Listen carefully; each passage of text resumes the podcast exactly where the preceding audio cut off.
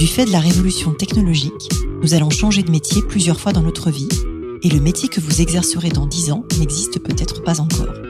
Je m'appelle Isabelle Rouen, je suis entrepreneur et fondatrice du cabinet de recrutement de dirigeants Colibri Talent. Tous les jours, j'accompagne des femmes, des hommes et des entreprises qui se transforment et qui transforment leur métier. Avec ce podcast et métiers du futur, je vous propose de rencontrer des dirigeants, des entrepreneurs, des chercheurs, bref, des personnes inspirantes qui vont partager avec vous leur parcours et leur vision du futur de leur métier. Bonjour à toutes et tous et bienvenue dans le podcast Les métiers du futur. Aujourd'hui, je reçois Guillaume Olivier Doré. Guillaume Olivier, vous êtes entrepreneur, spécialiste des marchés financiers, de l'épargne et de l'investissement. En 2016, vous fondez la fintech Halloween, d'abord sous le nom de mieuxplacé.com.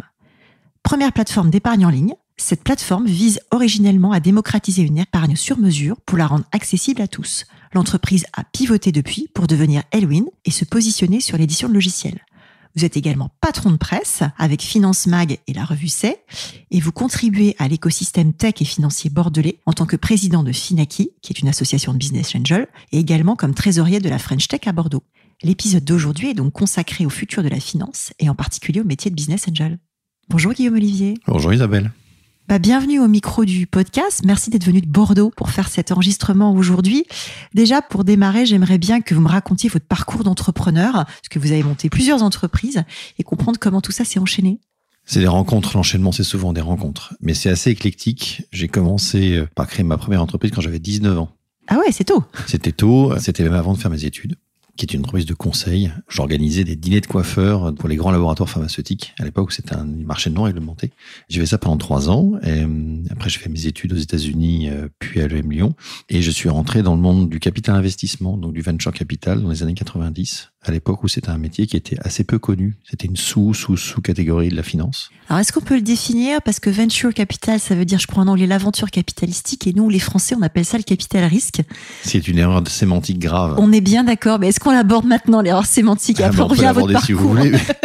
C'est une erreur sémantique grave. Le- la traduction de venture capital, effectivement, dans, les, dans ces années-là, a été faite par euh, un de mes anciens patrons, d'ailleurs, Maurice Chéniaud, qui a traduit venture capital par capital risque. Or, c'est pas du capital risque, c'est de l'investissement de non aux côtés d'entrepreneurs. Ce qui, alors, c'est un petit peu long à exprimer, mais en tout cas, c'est ça. Et c'est vrai que ça a été assimilé assez vite au venture capital, au capital risque. Alors qu'en réalité, il y a toute une frange du capital investissement qui est l'accompagnement entrepreneur dans les PME matures qui fonctionnent bien. Donc, euh, il n'y a pas de risque, entre guillemets, autour de, autour de ce capital. Mais ça a créé une notion de risque. Et donc, ça a transformé ce secteur d'activité en un secteur financier qui était assez mal perçu du commun des mortels parce que c'était du capital à risque. Or, en France, on a une culture financière qui est assez limitée. Et donc, la plupart des gens ne voulaient pas en entendre parler. Non, mais c'est, intéressant. Et du coup, la suite du parcours? Donc, suite du parcours, euh, j'ai fait mes armes dans des fonds d'investissement, donc euh, d'abord anglais puis américain, puisque j'étais chez Apax Partners à 3i. J'ai travaillé euh, chez IBM aussi, où je gérais le fonds d'investissement d'IBM. Et j'ai créé mon propre fonds avec euh, trois autres associés dans les années 2000, qui était le premier fonds d'entrepreneur en France. C'est OTC Aggregator, c'est ça? oui, alors c'était d'abord Agregator, qui était le, un fonds d'entrepreneur, donc c'était pas du tout la mode à l'époque. Ça l'est devenu dans les années 2010, mais on proposait à des dirigeants d'entreprise ou à des patrons de, de- de grandes entreprises ou de start-up, ex-start-up, de mettre en commun une partie de leurs ressources pour investir dans d'autres projets d'entrepreneurs. D'accord. Et on a fait ça euh, pendant à peu près 10 ans. J'ai racheté la société euh, et mes associés et mes investisseurs, parce que j'avais des investisseurs dans les années juste avant 2010, pour le transformer en OTC Aggregator par euh, deux croissances externes que j'ai menées à l'époque. D'accord.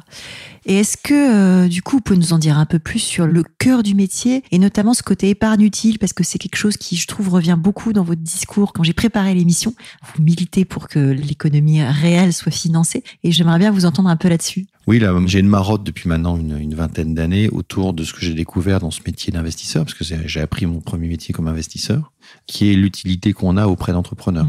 Et en me rendant compte assez rapidement qu'en réalité, cette utilité n'est pas que auprès de l'entrepreneur, mais autour de l'écosystème, puisque l'entrepreneur lui-même embauche des gens, a des fournisseurs, a des clients, et lorsqu'on investit dans une entreprise, on n'investit pas uniquement sur le projet de l'entrepreneur, on investit aussi pour financer tout son écosystème.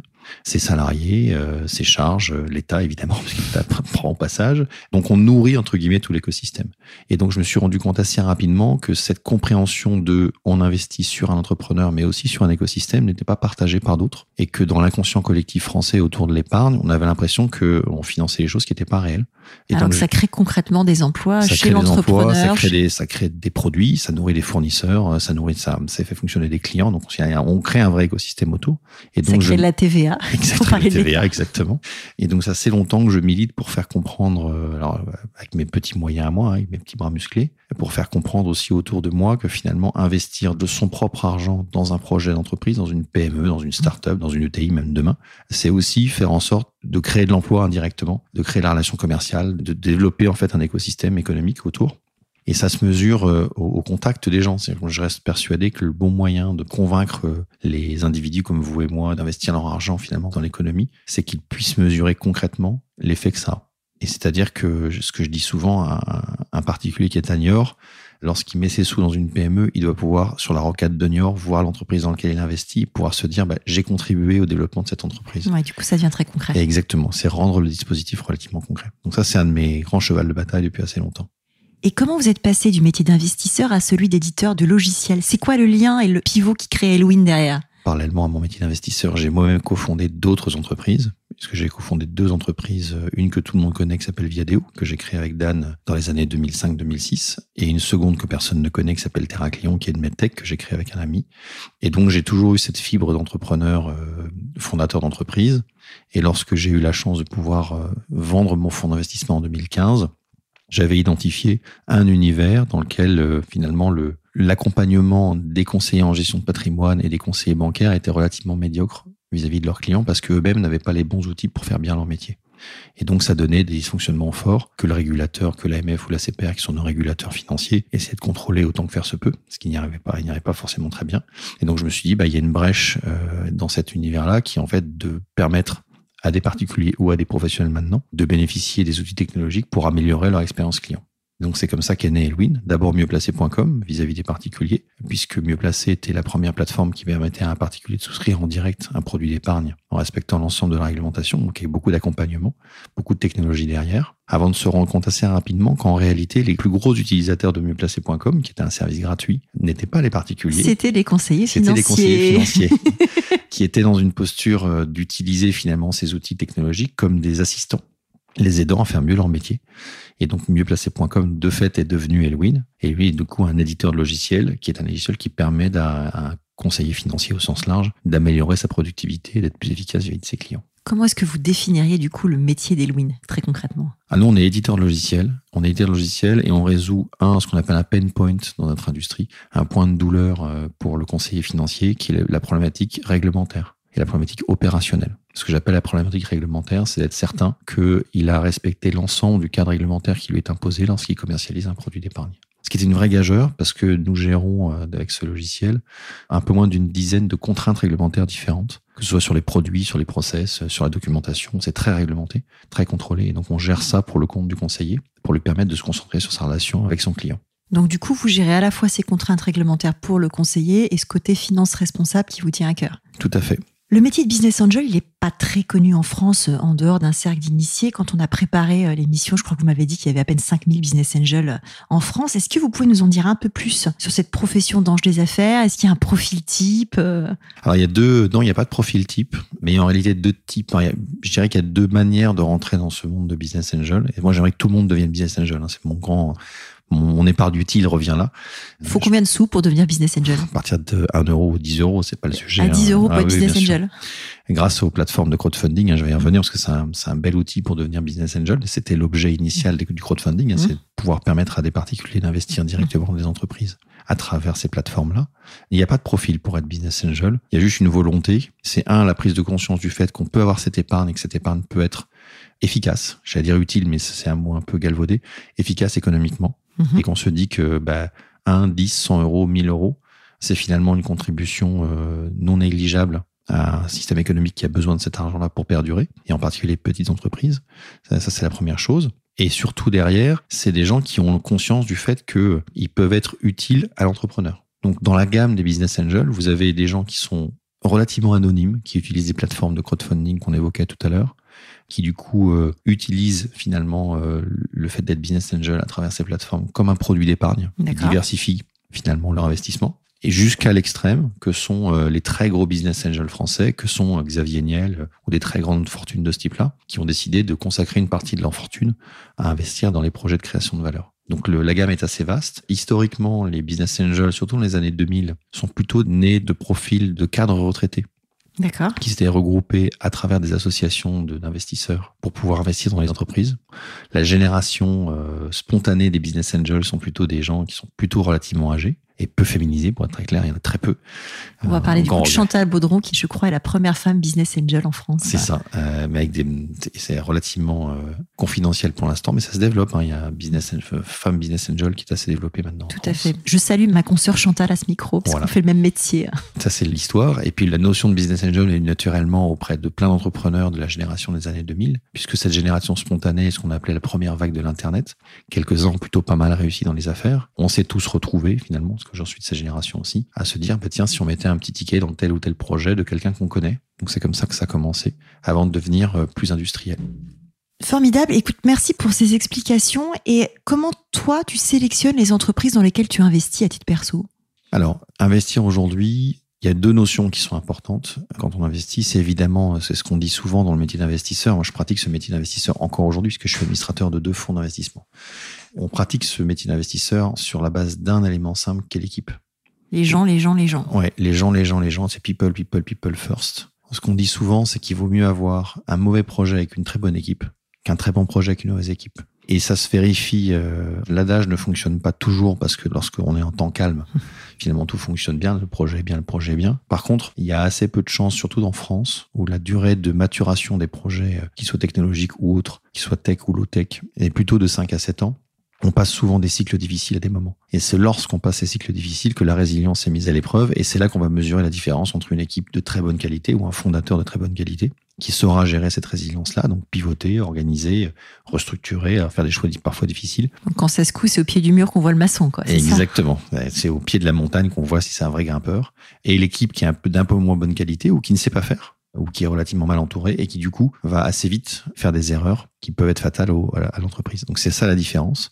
Ce qu'on regarde après derrière, moi ce que je regarde souvent, c'est la taille du marché. Il est beaucoup plus facile de naviguer dans un océan assez vaste parce qu'on trouve sa route que de, naviguer dans une rivière lorsqu'il y a du monde. Donc forcément, c'est les choses évidentes, mais on l'oublie souvent, c'est quel est le marché réel de l'entreprise et du produit qu'elle va créer. Et puis après, moi j'ai une philosophie toute personnelle dans l'investissement. Je pars du principe que quand je mets des sous dans une entreprise, je considère que cet argent est perdu.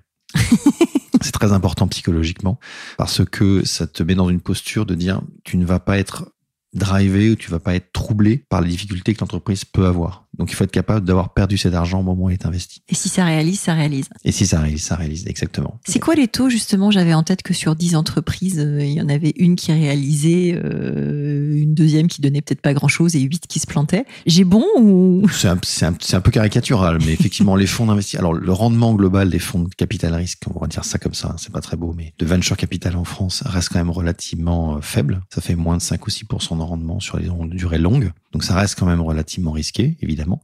Mais par contre, la dispersion des performances, là aussi effectivement est extrêmement vaste. Elle est moins brutale que ce que tu évoquais. On est plutôt sur euh, 1 sur 5 qui performe très bien ou très très bien de manière exceptionnelle. On a peu de très belles performances malheureusement en France en capital risque encore. On a eu de très très belles sorties, mais peu qui soient significatives pour pouvoir euh, on a un marché boursier qui est assez sclérosé. On, a tendance à se vendre directement aux États-Unis, donc on crée pas de licorne, on crée pas de décacorne. Donc malheureusement, on n'a pas de très très belles sorties qui sont euh, créatrices de valeur. Après, en dessous, il y en a sur les cinq, il y en a deux qui disparaissent. Et au milieu, c'est ce qu'on appelle le ventre mou. Il y en a deux sur lesquels on, voilà, on se dit bon bah on, récupère sa mise, on a fait un peu de rendement. Voilà, c'est à peu près comme ça, ça serait parti. D'accord, ok. Donc c'est deux fois mieux que ce que je pensais, c'est déjà, c'est déjà pas mal. Tu as prononcé le mot licorne, ça m'intéresse qu'on le définisse et que tu me dises ce que tu en penses. Euh, pour moi, une licorne, c'est une capitalisation au-dessus du milliard. On en a de mémoire 17 euh, ou 18 en France aujourd'hui. On, on, enregistre en, toute fin août 2021, donc si ça se trouve, ça va changer. Je sais que la cible, c'est 25 en 2025. Qu'est-ce que tu en penses de tout ça, de cette course au milliard? C'est du marketing et c'est du chouette marketing. C'est attractif pour les jeunes entrepreneurs, ça donne une vision. Après, la réalité, c'est que moi, je peux transformer le win en licorne. parce que la technique derrière l'investissement d'un très gros fonds qui va mettre des sommes importantes a une différence fondamentale entre la valorisation et la répartition du capital. Tu nous l'expliques bah, C'est extrêmement simple. La nature des actions qui sont souscrites par les fonds d'investissement permet de s'affranchir de la valorisation faciale. D'accord. Si je considère que l'action que je souscris me permet de faire, euh, parce que c'est comme ça que ça fonctionne, il est écrit sur le papier que je vais faire quoi qu'il arrive dix fois la bise je peux valoriser 10 milliards d'euros la société, ça change rien. Moi, en tant qu'investisseur, mon rendement sera toujours de 10 fois la mise. D'accord. Et c'est là la subtilité euh, et, souvent la différence de culture qu'on n'a pas encore en France et que malheureusement les journalistes n'ont pas complètement aussi, ils sont pas capables de décrypter ça. Mais euh, ce qui est intéressant de regarder souvent, c'est lorsque ces licornes sont cédées, c'est comment la répartition du capital se fait lorsque la cession a lieu. Est-ce qu'elle est homothétique finalement au pourcentage de capital ou est-ce qu'elle est différenciée? Et la plupart du temps, elle est très différenciée. Il y a quelques papiers dans le journal aux États-Unis sur des très belles sorties, des très belles cotations en bourse, où il est clairement expliqué qu'en réalité, les fondateurs de l'entreprise n'ont quasiment rien gagné au moment des, cotations, même avec des valorisations très élevées, parce que les rendements promis aux investisseurs étaient tellement élevés qu'ils ont finalement pris 100% de la plus-value avant, que, avant de servir les investisseurs. Ah, effectivement, c'est subtil comme différence. et on voit pas bien la différence. Et ça, c'est un sujet de culture, là, pareil, mm. que le monde de l'investissement connaît bien mais qui est peu connu et des entrepreneurs et du public. Et même des épargnants. Tu es arrivé euh, aujourd'hui avec un livre euh, en cadeau sur justement euh, l'épargne en France, parce que je crois que tu fais, je suis passée au tutoiement, mais c'est très bien comme ça, beaucoup de pédagogie sur tous ces moyens financiers. Pourquoi tu fais ça et comment tu le fais en fait? Bah, pour la même raison, c'est que alors, je suis le premier à rien, rien comprendre. C'est-à-dire que je me suis appliqué à moi-même la règle que finalement j'ai essayé de comprendre comment fonctionnait l'épargne. Mhm. Euh, l'épargne est un univers qui est un univers très opaque, c'est-à-dire qu'on lui met plein de mots compliqués euh, pour essayer de le rendre le plus opaque possible, alors qu'en réalité c'est assez simple. Parce qu'on ne veut pas que les gens comprennent. Parce qu'on ne veut pas que les gens comprennent, et surtout on a, on est en France dans un écosystème qui est en fait le seul système finalement collectiviste du monde. Aujourd'hui, il est dans la pyramide de Maslow de nos besoins euh, essentiels, que ce soit le chômage, la santé, la, l'emploi, tu veux dire l'emploi, la santé. L'emploi, oui, je veux dire chômage pour protéger l'emploi, mais en tout cas, effectivement, l'emploi, la santé, l'éducation et même l'immobilier sont des sujets qui sont quasiment pris en charge par la collectivité. Alors de moins en moins bien évidemment, mais en tout mmh. cas ils sont pris en charge par la collectivité. Donc on n'a pas cette culture de euh, gérer nos sous comme mmh. les anglo-saxons le géreraient. Mmh. Ayant passé un peu de temps aux États-Unis et en Angleterre, je me suis rendu compte que les cultures étaient très différentes. Une famille euh, américaine, lorsqu'on est étudiant, lorsque les enfants commencent à avoir 15-16 ans, ils ont déjà à ce moment-là conscience du fait que les parents doivent mettre de l'argent de côté pour payer leurs études. Ils ont conscience du fait qu'ils n'ont pas tous une protection sociale, ils n'ont pas tous une protection de santé. J'ai oublié la santé tout à l'heure mm. parmi les besoins essentiels. On a une sécurité sociale qui est un truc unique au monde. Et donc, partant de ce principe-là, on s'occupe de ces problèmes d'épargne relativement tard dans sa vie. Mm. Euh, en France? En France, tout à fait. Et donc, partant de ce principe-là, on n'a pas de culture financière. On a peu de culture financière. Et on s'en remet assez rapidement aux quelques spécialistes qu'on a autour de soi. Souvent son conseiller bancaire ou son conseiller en gestion de patrimoine lorsqu'on a un peu de sous. Donc on lui confie quand même l'intégralité de ses avoirs sans forcément savoir ce qui se passe derrière. Donc moi, mon grand combat, c'était de rendre la chose transparente, c'est de faire en sorte que on puisse comprendre ou décrypter le discours que vous tient le professionnel qui vous confie vos sous. C'est un tout petit peu comme le monde de la santé. Personne ne peut être médecin. Par contre, quand on discute avec son médecin, on comprend à peu près ce qu'il vous raconte.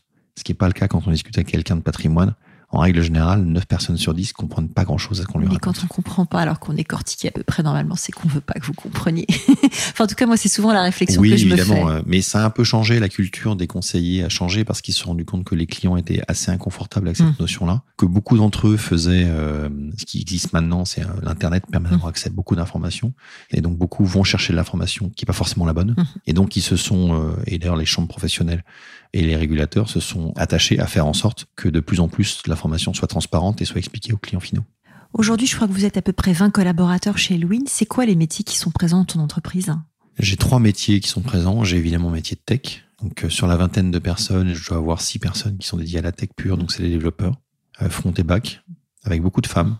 J'ai un équilibre euh, homme-femme, parce que je suis un féministe convaincu de par ma culture personnelle, mais j'ai beaucoup de femmes. J'ai un deuxième métier qui est le produit. Euh, qui travaille beaucoup d'ailleurs avec la tech. J'ai la chance d'avoir une chef de produit et un patron de la tech qui s'entendent comme larron en foire. donc, j'avais ce que vivent les, les patrons de boîte tech où j'ai discussion un peu tendue entre la, production et le produit. Je veux ça au produit, oui, mais c'est pas possible. Ça. Et ils s'entendent comme larron en foire, ils font leur planning opérationnel ensemble, donc c'est assez miraculeux. Et donc, j'ai quatre personnes au produit. D'accord. Au design, euh, au design, parce que c'est un point important. On fait des produits qui doivent être parfaits en termes de UX. Expérience utilisateur. Expérience utilisateur et en termes d'interface aussi, mm-hmm. du donc on a beaucoup de travail sur ces sujets-là parce qu'on travaille avec des gens qui ont, sont éduqués à la tech. Mm-hmm. On a l'obligation d'être très fluide par rapport à ça. On a réinventé finalement des outils qui existaient peut-être ailleurs mais qui étaient très difficilement mm-hmm. utilisables Donc c'est lui qui font la différence. Et puis après, j'ai la vente. D'accord. Puisqu'aujourd'hui, je commercialise mes logiciels auprès des professionnels et des grands comptes. Et donc, euh, j'ai quatre personnes à la vente. Le reste sont des supports, des opérations administratives. euh, Ça fait une vingtaine, voilà, c'est assez classique. Mais c'est vraiment les trois métiers qui sont les plus représentés aujourd'hui, c'est ça. Est-ce que tu recrutes en 2021-2022 Si oui, sur quel métier? Euh, Je recrute régulièrement, de manière progressive, en fonction des métiers. Je vais recruter euh, des profils dans deux types de métiers, dans le commerce Mhm. et dans un métier qui est à mi-chemin entre le commerce et les grands comptes et chefs de projet, puisqu'aujourd'hui on commence à travailler avec des grands comptes. Et donc il faut des chefs de projet qui pilotent euh, ces grands comptes-là, puisqu'ils ont des besoins spécifiques. Donc on adapte finalement nos outils aux contraintes de grandes banques ou de grands réseaux. Et tout le monde est basé à Bordeaux? Tout le monde est basé à Bordeaux. J'ai eu très longtemps une partie de l'équipe basée à Paris, avec un petit bureau ici. Le bureau de Paris était fermé parce qu'il présentait moins d'intérêt. Ça a été très utile pour la première phase de développement de l'entreprise, puisque je faisais beaucoup de R&D Ouais. et beaucoup d'IA. Toute la tech, toute l'IA, toute la recherche a lieu quand même à Paris. Et comme on travaillait beaucoup avec les écoles, ça nous a permis de récupérer une grosse C'est partie plus du près du, du plateau de Saclay. Exactement. C'est plus près de Saclay et beaucoup de l'écosystème finalement Ouais. IA a lieu à Paris. Donc on avait finalement notre patron de la R&D qui était resté parisien. Mais le- en l'occurrence, le produit étant achevé, on n'en avait plus vraiment besoin. Donc on a rapatrié l'ensemble de l'équipe à Bordeaux. Est-ce que Elwin a été impacté par le Covid? Oui, oui, on a été impacté par le Covid.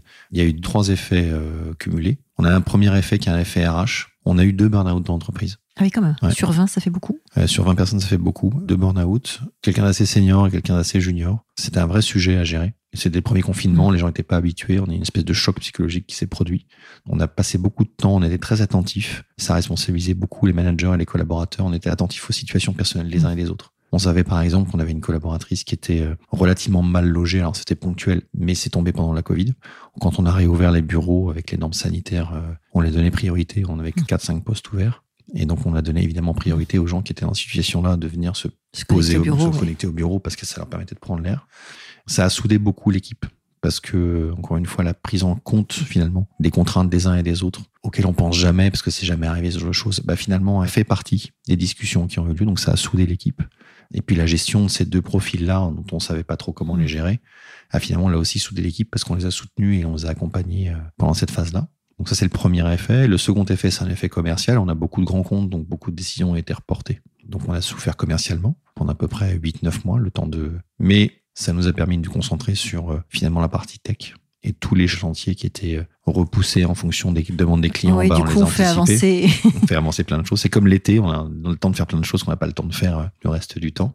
Et le troisième effet, ça a été un effet de relance, puisque euh, ce temps où finalement on n'avait que à penser à notre concept, à notre vision, nous a permis d'affiner vraiment très proprement ce qu'on voulait faire comme type de produit, où on s'orientait. Et donc ça nous a permis de nous concentrer sur là où on était efficace. Donc on s'est très beaucoup plus focusé et on a dit non à beaucoup de gens, beaucoup de clients qui nous appelaient en voulant faire des évolutions de notre produit.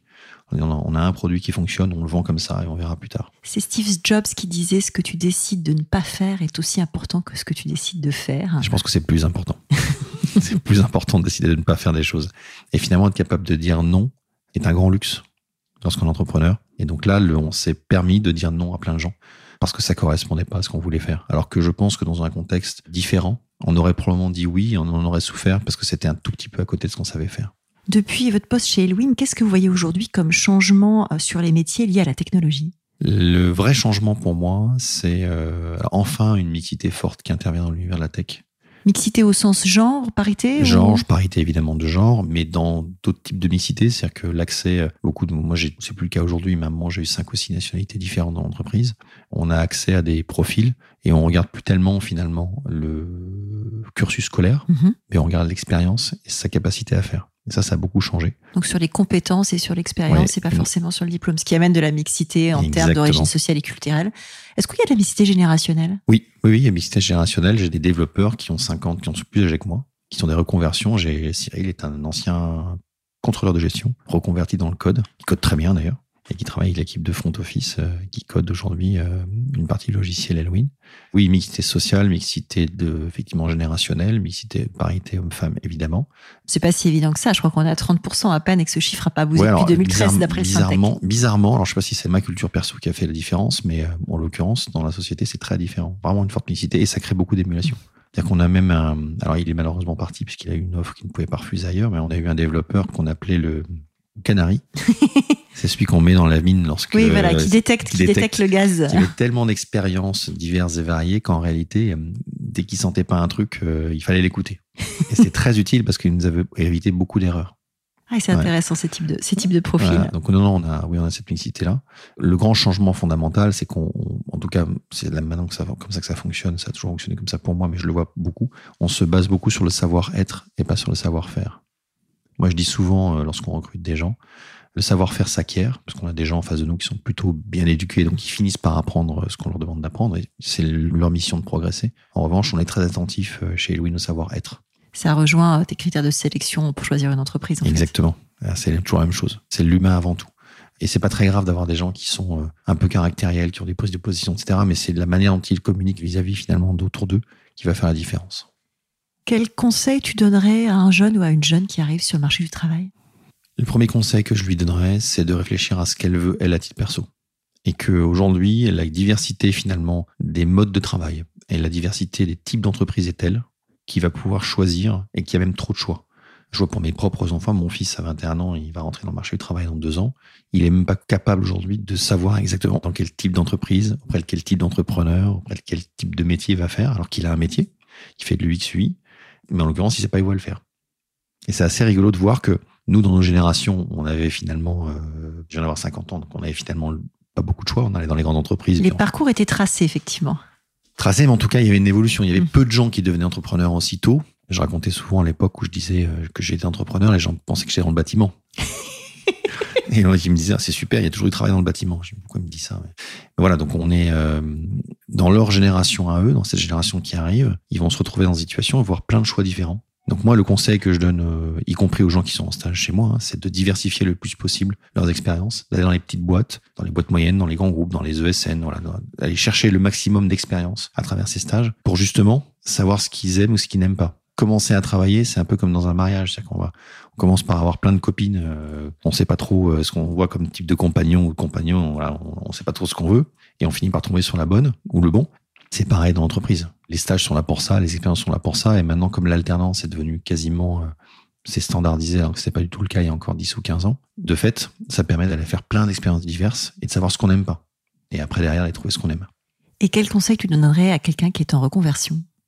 Pareil. Alors, ça dépend quel type de reconversion et pourquoi faire. Dans la tech, peut-être? Dans la tech, par exemple, effectivement, on parlait de l'expert comptable devenu codeur. Donc, euh, il y a plein d'exemples. Mais c'est vrai que les, auditeurs du podcast, il y a à la fois des gens jeunes en début de carrière et des gens qui ont envie de changer de métier et de s'orienter vers ce que moi j'appelle un métier du futur. Et du coup, c'est une auditrice qui m'a suggéré de rajouter cette question-là à la fin en disant, vous dites toujours le conseil aux jeunes et on n'a pas le conseil à la personne en reconversion. C'est les mêmes conseils, mais c'est plus difficile lorsqu'on est en reconversion parce que on a forcément un peu plus peur parce qu'il y a le regard du, il y a le regard social. Puis il y a un risque. En général, on a un crédit sur le dos des enfants. exactement. Euh. On on n'est pas dans la même situation.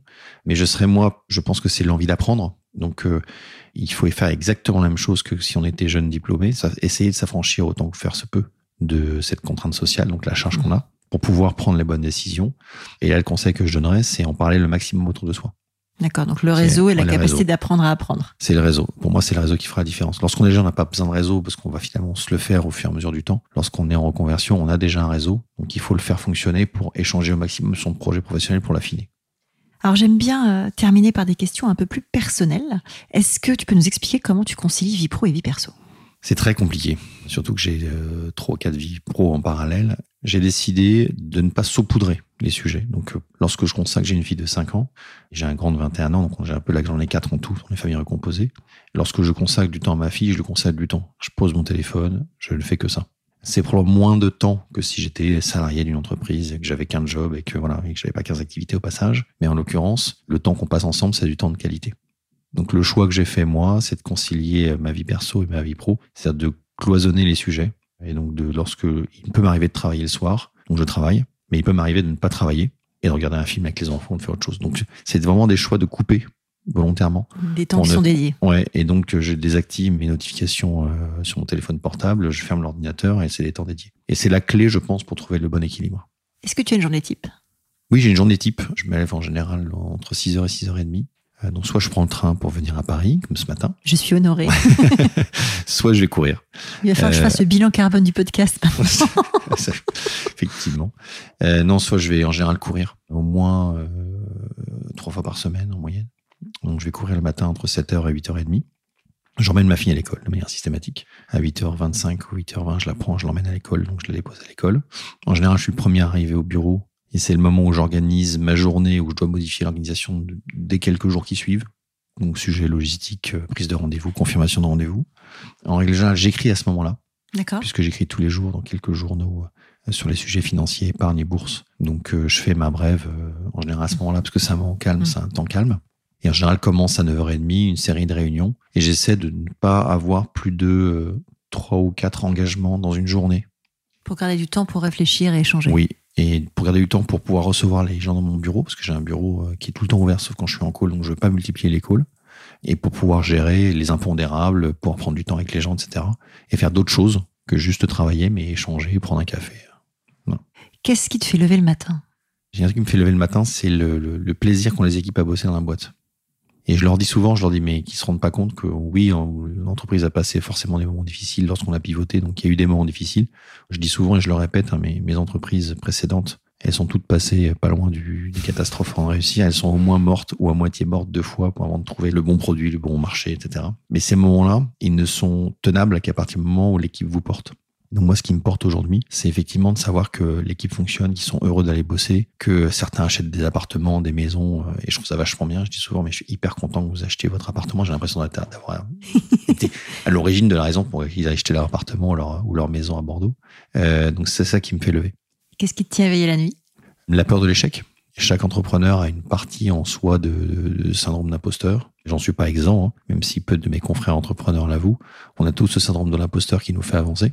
Donc, ce qui me fait évidemment dormir, pas dormir la nuit, c'est euh, le risque, euh, l'anticipation, quels sont les risques, et avoir systématiquement un plan B, un, un plan A, qui est celui qu'on exécute, un plan B, celui auquel on pense, Un plan puis C, fait un plan C, un D. plan D, puis on fait tout l'alphabet.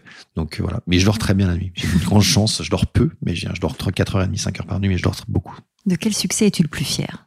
Euh, je suis très fier du succès du groupe SOS, qui est une partie immergée de ma vie semi-professionnelle. J'ai eu la chance de croiser la route d'un brillant entrepreneur qui a monté le premier groupe d'économie sociale et solidaire en. Europe, Jean-Marc Borrello, il y a quelques années, en 89, lorsque je créais mon entreprise. Mais j'ai beaucoup appris à ses côtés. J'en suis, je suis devenu trésorier du groupe pendant une quinzaine d'années.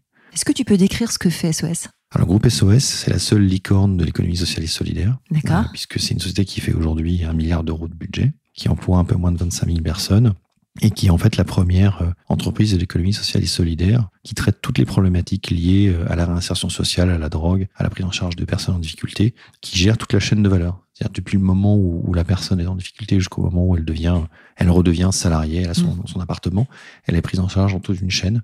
Aujourd'hui, c'est un groupe qui gère euh, une trentaine d'hôpitaux, euh, voilà, qui a, encore une fois, ils ont diversifié les activités de manière exponentielle depuis maintenant une vingtaine d'années. Euh, ça, c'est quelque chose dont je suis très fier. Et il s'appuie aussi sur des associations, dont je crois, comment ça fonctionne? Parce que j'ai en tête qu'Afghanistan Libre est lié au groupe SOS d'une Ça ou appartient au groupe, enfin, c'est Ça- c'est dans le groupe SOS. découvert en fait en allant écouter Shekeba Hachemi au MEDEF à la REF la semaine Tout et je connaissais Afghanistan libre et dans les sous-titres dans la petite ligne j'ai vu groupe, Groupe SOS, SOS. et j'avais pas du tout vu le lien en fait avant. C'est une structure euh, purement associative qui est détenue par les associations D'accord, euh, et qui en fait euh, pilote des budgets d'État qui sont dédiés. d'accord. Donc, euh, donc voilà, c'est une structure associative. Encore une fois, il y a 25, un peu moins de 25 000 salariés. Donc ça, c'est un, que j'en suis éloigné pour des raisons techniques, puisque j'avais été agréé par l'AMF pour Mm. gérer l'argent des gens. Donc, je pouvais pas faire les deux. En tout cas, c'est quelque chose dont je suis assez fier. J'ai été bénévole dans cette association pendant une quinzaine d'années. C'est quoi ton prochain projet? Mon prochain projet, euh, j'aimerais, et je suis en train de travailler, je, je pense que je vais pas tarder à réussir à y arriver, à faire rejoindre deux mondes qui se parlent peu, que sont le monde de l'économie sociale et solidaire, qui est ma culture personnelle, et le monde de la finance. Et donc pour ce faire, je travaille en ce moment sur la structuration d'un fonds d'investissement qui est dédié aux coopératives, aux associations, qui va pouvoir financer comme on finance en business angel, en capital risque, pour reprendre la terminologie tout à l'heure, ou en capital investissement des entreprises, mais qui va financer plutôt des structures associatives. Alors c'est un exercice qui a l'air simple quand on l'expose comme ça, mais qui est complexe parce que C'est deux mondes avec des cultures très différentes. voilà, on est deux mondes avec deux cultures très différentes. Mais en l'occurrence, il existe déjà des petits fonds de ce type-là qui sont gérés par une structure dont je suis administrateur qui s'appelle A Finance, qui gère un fonds qui s'appelle InvestPACA, qui est un fonds Mmh. mis en place avec la CRES, qui est la Caisse régionale de l'économie sociale et solidaire en région PACA. Et donc, je suis en train de déployer cet outil-là et j'essaie de de le déployer en région Nouvelle-Aquitaine. Et ça permettrait finalement de donner à l'économie sociale et solidaire des moyens financiers qui puissent leur permettre d'exister économiquement avec le même type de poids qu'une entreprise privée. Et ça a un deuxième effet bénéfique, c'est que l'entreprise traditionnelle qui elle-même porte un projet qui finalement euh, fait de l'économie sociale et solidaire comme Monsieur Jourdain faisait des profs sans, même s'en rendre compte, pourrait bénéficier aussi de ces financements-là. Et donc euh, s'approprier une partie de cette culture-là. En fait, mon enjeu, c'est le décloisonnement entre, le monde de l'entreprise et le monde associatif. Exactement. Est-ce que tu as un livre, un podcast, un média, un contenu en particulier à conseiller aux gens qui s'intéressent au futur du travail? Oui, Jean-Marc Borrello, Le capitalisme durable. Parfait. Pour un capitalisme durable. Parce qu'effectivement, dans ce bouquin-là, on va retrouver tout ce qui fait la jonction entre ces deux mondes. Aujourd'hui, d'ailleurs, les collaborateurs, c'est le cas, mais beaucoup des gens, beaucoup des collaborateurs des entreprises réclament des notions d'économie sociale et solidaire, la prise en compte de ces sujets-là au sein de l'entreprise. Et on va avoir de plus en plus de mal à travailler dans l'entreprise qui ne tiennent pas compte de ces critères-là. Et donc, cette culture-là, elle est hyper importante. Donc, ça serait un, c'est un bon bouquin à lire pour ça. Si nos auditeurs veulent te contacter, LinkedIn, le mail, comment fait mon portable, même si vous voulez, 06 70 79 70 90, je l'ai mis sur Twitter. Non, non, j'ai pas de difficulté particulière à parler à qui que ce soit. On me le reproche beaucoup, mais c'est vrai que je passe du temps avec les gens. C'est la première fois que je récupère un numéro de portable au micro du podcast. Bah voilà, il, est, il, est, dit. Et j'ai pas, pas peur. Je l'ai mis sur Twitter à un moment, au moment du premier confinement, avec une, bah, la, une bande d'amis des années 2000, mmh. entrepreneurs. On savait que c'était très difficile pour les jeunes entrepreneurs qui avaient monté leur start-up de vivre ce confinement, une espèce de choc. Et on avait créé un, un petit groupe Twitter qui a bien fonctionné, où on proposait finalement d'être à l'écoute des gens. Et donc moi j'ai au téléphone. SOS Startupper. Ouais, SOS patron de start-up qui se retrouve en plein confinement et ne sait pas comment gérer le truc ou il a des sujets qu'il n'arrive pas à gérer. Je pense qu'on était une dizaine et on, avait euh, chacun un coup de téléphone tous les deux, trois jours. Et donc on, distillait un peu d'expérience en mmh. disant voilà, voilà comment j'ai fait moi, qu'est-ce que je devrais faire, etc. Donc non, je suis moi très très ouvert à la discussion sur les sujets, donc euh, pas de problème. Merci Guillaume Olivier d'être venu au micro du podcast. Merci Isabelle. À bientôt. À bientôt. Merci d'avoir écouté cet épisode des métiers du futur jusqu'au bout. Si vous avez aimé cette discussion, je vous encourage à noter le podcast sur vos différentes plateformes d'écoute et à le commenter, en particulier sur Apple Podcast. Cela nous aide grandement à progresser en termes d'audience. N'hésitez pas à me faire part de vos commentaires ou à me suggérer de nouveaux invités en me contactant par mail ou via LinkedIn. Prenez soin de vous et à très bientôt.